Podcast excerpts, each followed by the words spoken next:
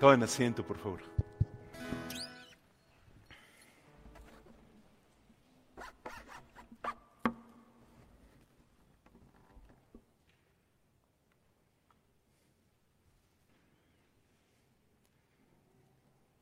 ¿Traen con qué anotar? Sí, algunos sí, muy bien. Les tengo una noticia muy buena. Los ocho pasos que hay que dar para ser felices. ¿Sabían que hay ocho pasos para ser plenamente felices? Si tú sigues estos ocho pasos, te aseguro la felicidad. Hay algo que anhelamos todos los seres humanos y es ser felices. Entonces, quienes traen con qué anotar, y si no, ahorita les digo dónde encontrarlo. ¿Listos? Maravilloso, solo ocho pasos, ¿eh? Con estos ocho pasos que, viva, que aprendas y vivas, te aseguro que vas a ser plenamente feliz. ¿Listos? Número uno, se los digo y después los explico, ¿sale? Uno, pobres. Pobres. Número dos, sufrir. Número tres, llorar. Número cuatro, ¿saben cuál es? Hambre. Entonces llevamos cuatro y les llamamos quiénes. Qué simpático, ¿verdad? ¿Quiénes? Entonces, el primero dijimos que se llama pobres. Segundo, sufrimiento. Tercero, llorar. Cuarto, hambre. Los siguientes cuatro se llaman cómo. ¿Cómo? Así, ¿cómo? Y el primero de los cómo es misericordioso. El segundo de los cómo se llama limpieza de corazón. El tercero se llama paz. Y el cuarto se llama justicia. Vamos a explicarlos. Muy bien, evidentemente estoy hablando de las bienaventuranzas. Esas son las ocho bienaventuranzas. La palabra bienaventuranza, Mateo capítulo 5, versículo 1, que es el texto que escuchamos, es la clave de la felicidad. Ocho bienaventuranzas que si las entendemos y las vivimos, seremos plenamente felices. Cuando éramos pequeños, con mucho amor, pero con un pequeño error, se nos decía que lo más importante que podíamos aprender eran los diez mandamientos. Si tú cumples los diez mandamientos perfectamente, ¿sabes qué eres? El mejor judío posible. Las bienaventuranzas son la enseñanza profunda de Jesucristo. Ocho pasos para ser plenamente felices. Por ejemplo, el cómo. Ser rico es fácil, entre comillas, pero ser pobre es muy difícil. Pero si tú amas la pobreza, todo estará bien en tu vida. No necesariamente tienes que ser pobre, pero tienes que tener una visión madura sobre la realidad, donde a veces hay riquezas y a veces hay pobreza. Quien no acepta la pobreza no podrá ser feliz. Llorar, sufrir, lo vivimos en la pandemia. El que no acepta llorar y sufrir vive en una burbuja artificial. Es irreal. Todos llegamos a llorar. Todos sufrimos. Hambre. Recuerdo una anécdota de dos filósofos. Uno le dijo a Diógenes, Diógenes el cínico, le dijo, Diógenes, Si tú aprendieras a no estarte peleando con el rey, no tendrías que comer esas lentejas feas que comes. Diógenes volvió y le dijo, si tú aprendieras a comer lentejas, no tendrías que estar alabando al rey sin motivo. Una persona que está reconciliada con la pobreza, con el sufrimiento, con llorar, con el hambre, es una persona madura y fuerte. No estamos diciendo que busquemos el hambre, la pobreza, etcétera. Estamos diciendo que tenemos que tener esa capacidad de madurez. Pero voy a explicar las bienaventuranzas, pues. Las ocho primeras, las cuatro primeras le llamamos ¿quién? La primera que dijimos que se llamaba pobres, pobreza. ¿Tú quieres ser completamente feliz? Ama a los pobres. Cuida de los pobres. Una persona que cuida de un pobre es una persona feliz. ¿Saben cómo sale la gente de sus depresiones? Ayudando a los demás. Cuando tú ayudas a un pobre, eres feliz. La segunda dijimos que se llamaba sufrimiento.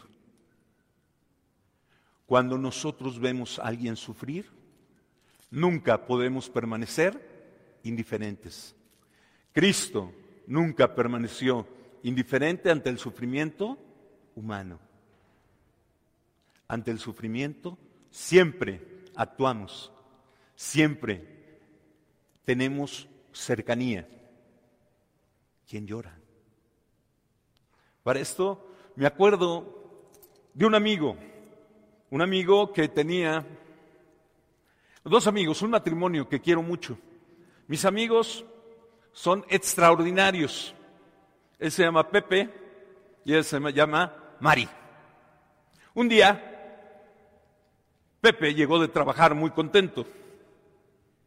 Mari estaba en su cuarto, llorando. Pepe es un buen esposo, Volteó y le dijo, ¿qué te pasa, amor? ¿Cómo se dicen los esposos? Querubín, angelito mío. Ella volteó y le dijo, ¿qué pasa? La lavadora. ¿Qué tiene la lavadora? Dijo él. Ya no sirve, estoy harta. Pepe, mi amigo, valiente, fue a ver qué tenía la lavadora. Sacó sus herramientas, empezó a arreglarla, se llenó de aceite, se llenó, se ensució y todo. ¿Y qué creen? Que la lavadora funcionó. Llegó Pepe Colmari y le dijo, todo un caballero, mi amigo Pepe, le dijo, amor, ya sirve la lavadora. ¿Y qué creen que le dijo Mari? Mi amiga. Volteó enojada, dijo, no entiendes nada. Y se pelearon. ¿Quién tuvo la culpa ahí, eh? ¿Pepe o Mari? Mari, claro. Si Pepe arregló la lavadora. Por supuesto. ¿O no es así, señores? Vamos a volver a contar la historia y pongan atención. Porque eso nos pasa mucho a los hombres, ¿eh? Mari estaba llorando en su cuarto. ¿Qué necesitaba Mari? Cuando una persona llora, no se arreglan lavadoras.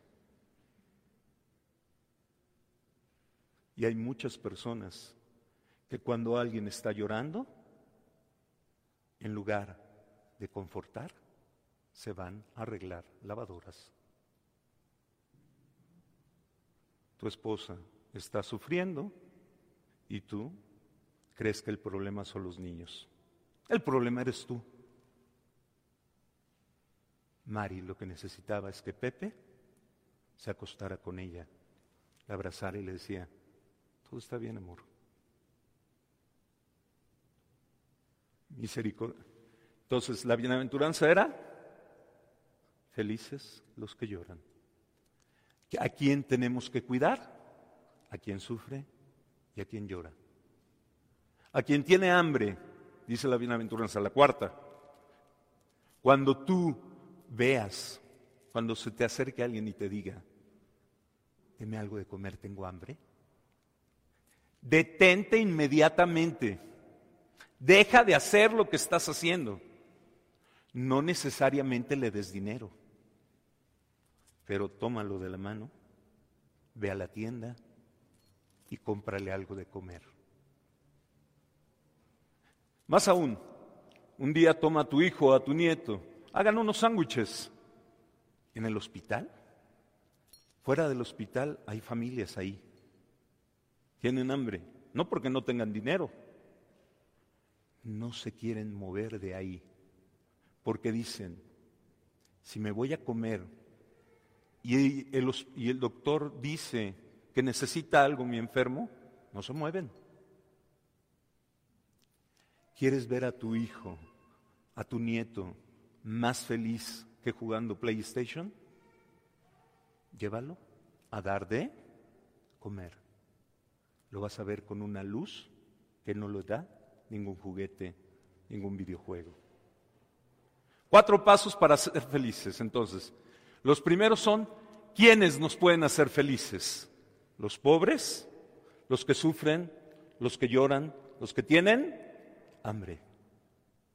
¿Y cómo lo hacemos? ¿Cómo nos acercamos a ellos? Con las siguientes cuatro bienaventuranzas. Misericordia.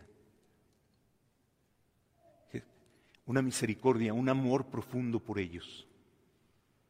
No lo hacemos por estrategia, lo hacemos por amor. Porque está sufriendo, porque tiene hambre, porque está llorando. Se vuelve nuestra prioridad por misericordia, que es la quinta bienaventuranza, ¿verdad?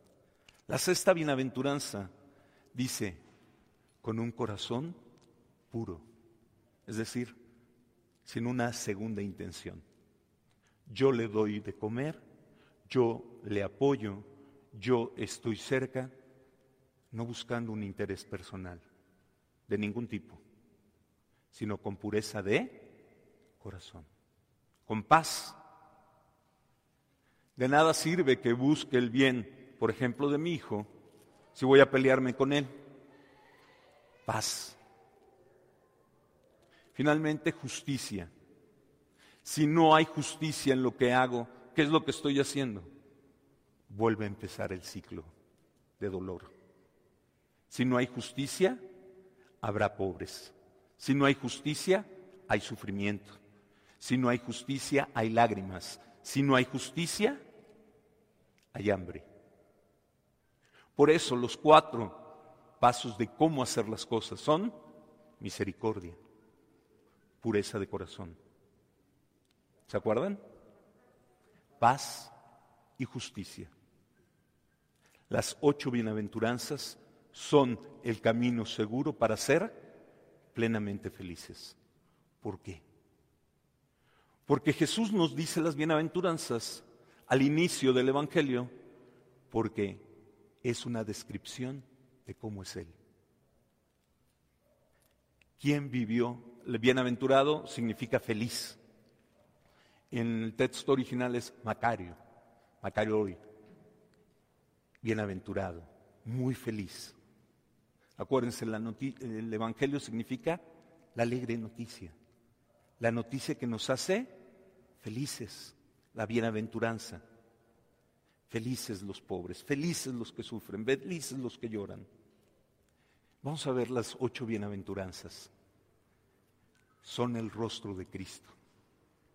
¿Ha habido alguien más pobre que Jesús? Dice la Biblia, Cristo Jesús, que era Dios, se hizo pobre para enriquecernos con su pobreza.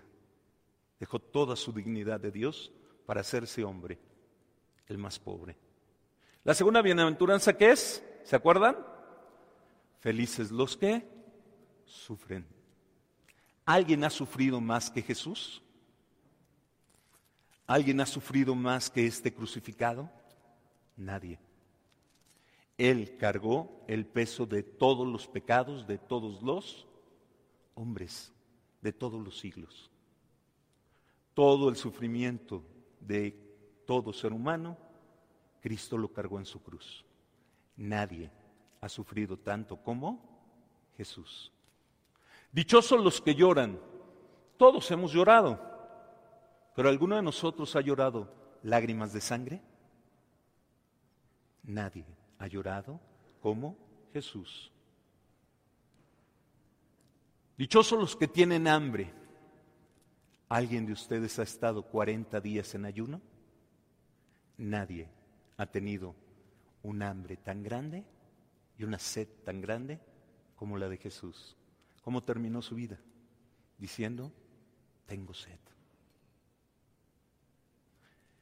Misericordiosos. ¿Ha habido alguien más misericordioso que Jesús? Se acercaba a los leprosos, los tocaba, curaba al enfermo, consolaba a la viuda.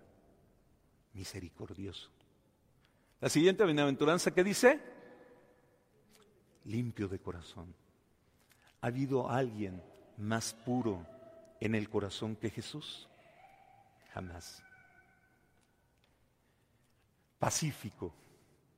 Padre, perdónalos porque no saben lo que hacen.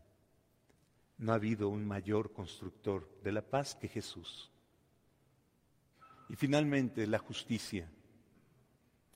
Cristo nos enseñó la justicia perfecta. ¿Cuántas veces hay que perdonar? 70 veces 7. La justicia perfecta. Las bienaventuranzas son un proyecto de vida para nosotros porque es el estilo de vida de Jesús. Y si yo soy discípulo de Jesús, entonces yo no soy un hombre de los diez mandamientos, soy un hombre de las bienaventuranzas. Piénsalo, ¿qué es más fácil decir cuando me confieso, no robé, a decir, soy justo? ¿Qué implica más esfuerzo? No robar es algo externo. Ser justo es algo interno.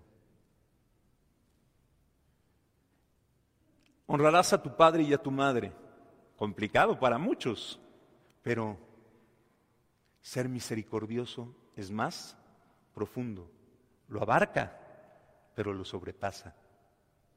Las bienaventuranzas son el proyecto de cómo debes de ser, cómo debemos de ser todos los discípulos de Cristo. En las bienaventuranzas encontramos el modelo de santidad. Pensemos en las bienaventuranzas. Las ocho bienaventuranzas, todo santo tiene un pedacito de las bienaventuranzas. San Francisco de Asís, el pobre. El hambriento, el perseguido, los mártires. Los que lloran, Santa Mónica, Santa Rita que lloraban a sus hijos, los que tenían hambre. ¿Cuántos santos no se han quitado el pan de la boca por darlos a los otros? Muchísimos. Y los misericordiosos. Ustedes han escuchado que la Madre Teresa de Calcuta fundó aquí en Tlanepantla una casa, ¿sabían? Y está llena de niños, niños deformes. ¿Saben dónde recogen las madres a estos niños? Los botes de basura. De ahí los recogen. Misericordiosas. Pacíficos. ¿Cuántos santos no hemos tenido constructores de paz? Decía San Francisco de Asís, hazme un instrumento de tu paz, que donde haya odio, lleve yo tu amor. Pureza de corazón, Santa Teresita del Niño Jesús un día dijo, jamás le he negado nada a Cristo en toda mi vida. Qué pureza, ¿verdad? Justicia. Pensemos en San Juan Pablo II y en su lucha fuerte contra el comunismo. Terminó con el muro de Berlín. Un constructor de la justicia. Las bienaventuranzas son entonces los ocho pasos para ser felices. Atrévete no solo a conocerlos, hay que aprenderlas. Muchos creyentes no se saben las bienaventuranzas. Hoy ya vimos ocho fáciles, ¿verdad? La primera, pobres. Segunda, los que sufren. La tercera, los que lloran. La cuarta, los que tienen hambre. La quinta, los misericordiosos. La sexta, los puros de corazón. La séptima, los que construyen la paz. Y la octava, los que trabajan por la justicia. Ese es el perfil que Dios quiere para nosotros. ¿A quienes tenemos que cuidar? A los pobres, a los que lloran, a los que sufren, a los que tienen hambre. ¿Y cómo? Con misericordia, con pureza de corazón, con paz y con justicia. No puede faltar ninguno. Que todos nosotros nos esforcemos entonces a vivir estos ocho pasos te aseguro que si los vives, serás plenamente feliz. Nos ponemos en pie.